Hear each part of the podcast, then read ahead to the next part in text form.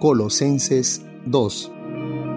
Porque quiero que sepáis cuán gran lucha sostengo por vosotros y por los que están en la Odisea, y por todos los que nunca han visto mi rostro para que sean consolados sus corazones, unidos en amor, hasta alcanzar todas las riquezas de pleno entendimiento, a fin de conocer el misterio de Dios el Padre y de Cristo, en quien están escondidos todos los tesoros de la sabiduría y del conocimiento. Y esto lo digo para que nadie os engañe con palabras persuasivas porque aunque estoy ausente en cuerpo, no obstante en espíritu estoy con vosotros, gozándome y mirando vuestro buen orden y la firmeza de vuestra fe en Cristo. Por tanto, de la manera que habéis recibido al Señor Jesucristo, andad en Él, arraigados y sobreedificados en Él y confirmados en la fe, así como habéis sido enseñados, abundando en acciones de gracias. Mirad que nadie os engañe por medio de filosofías y huecas sutilezas,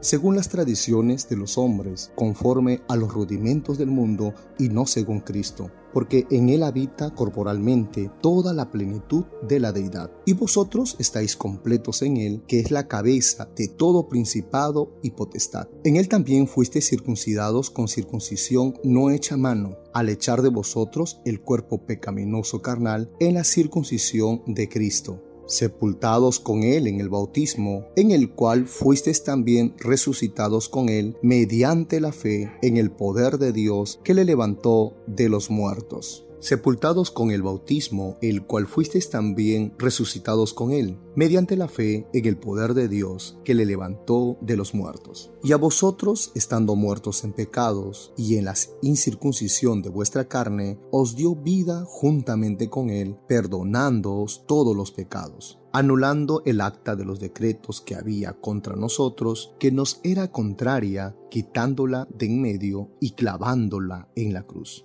y despojando a los principados y a las potestades, los exhibió públicamente, triunfando sobre ellos en la cruz. Por tanto, nadie os juzgue en comida o en bebida, o en cuanto a días de fiesta, luna nueva o días de reposo, todo lo cual es sombra de lo que ha de venir, pero el cuerpo es de Cristo. Nadie os prive de vuestro premio, afectando humildad y culto a los ángeles, entremetiéndose en lo que no ha visto, vanamente hinchado por su propia mente carnal, y no haciéndose de la cabeza en virtud de quien todo el cuerpo, nutriéndose y uniéndose por las coyunturas y ligamentos, crece con el crecimiento que da Dios. Pues si habéis muerto con Cristo en cuanto a los rudimentos del mundo, ¿por qué como si vivierais en el mundo, os sometéis a preceptos tales como no manejes, no gustes, ni aun toques en conformidad a mandamientos y doctrinas de hombres, cosas que todas se destruyen con el uso?